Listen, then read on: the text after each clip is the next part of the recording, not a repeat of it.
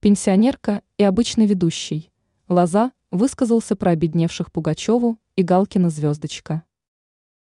Певец и композитор Юрий Лоза высказался по поводу возможного падения доходов Аллы Пугачевой и Максима Галкина «Звездочка» после их отъезда из РФ.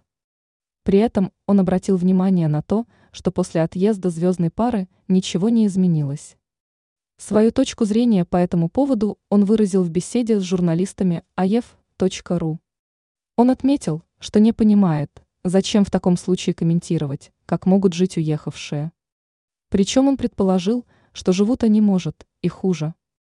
Он также задался вопросом, где супругу Примадонны теперь собирать такие залы, как ранее в РФ. Поэтому он допустил, что они могут ограничивать траты. Однако композитор подчеркнул, какое до них уже может быть дело, заявив, что они уехали. Он указал на то, что никто же не станет комментировать снижение доходов жителей Мозамбика.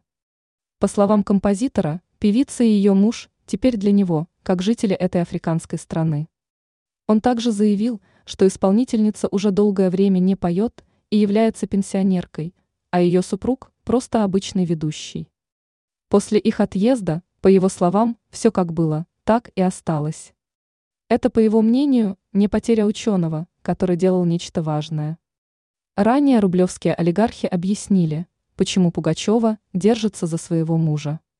Звездочка лицо, признанное иноагентом по решению Минюста РФ.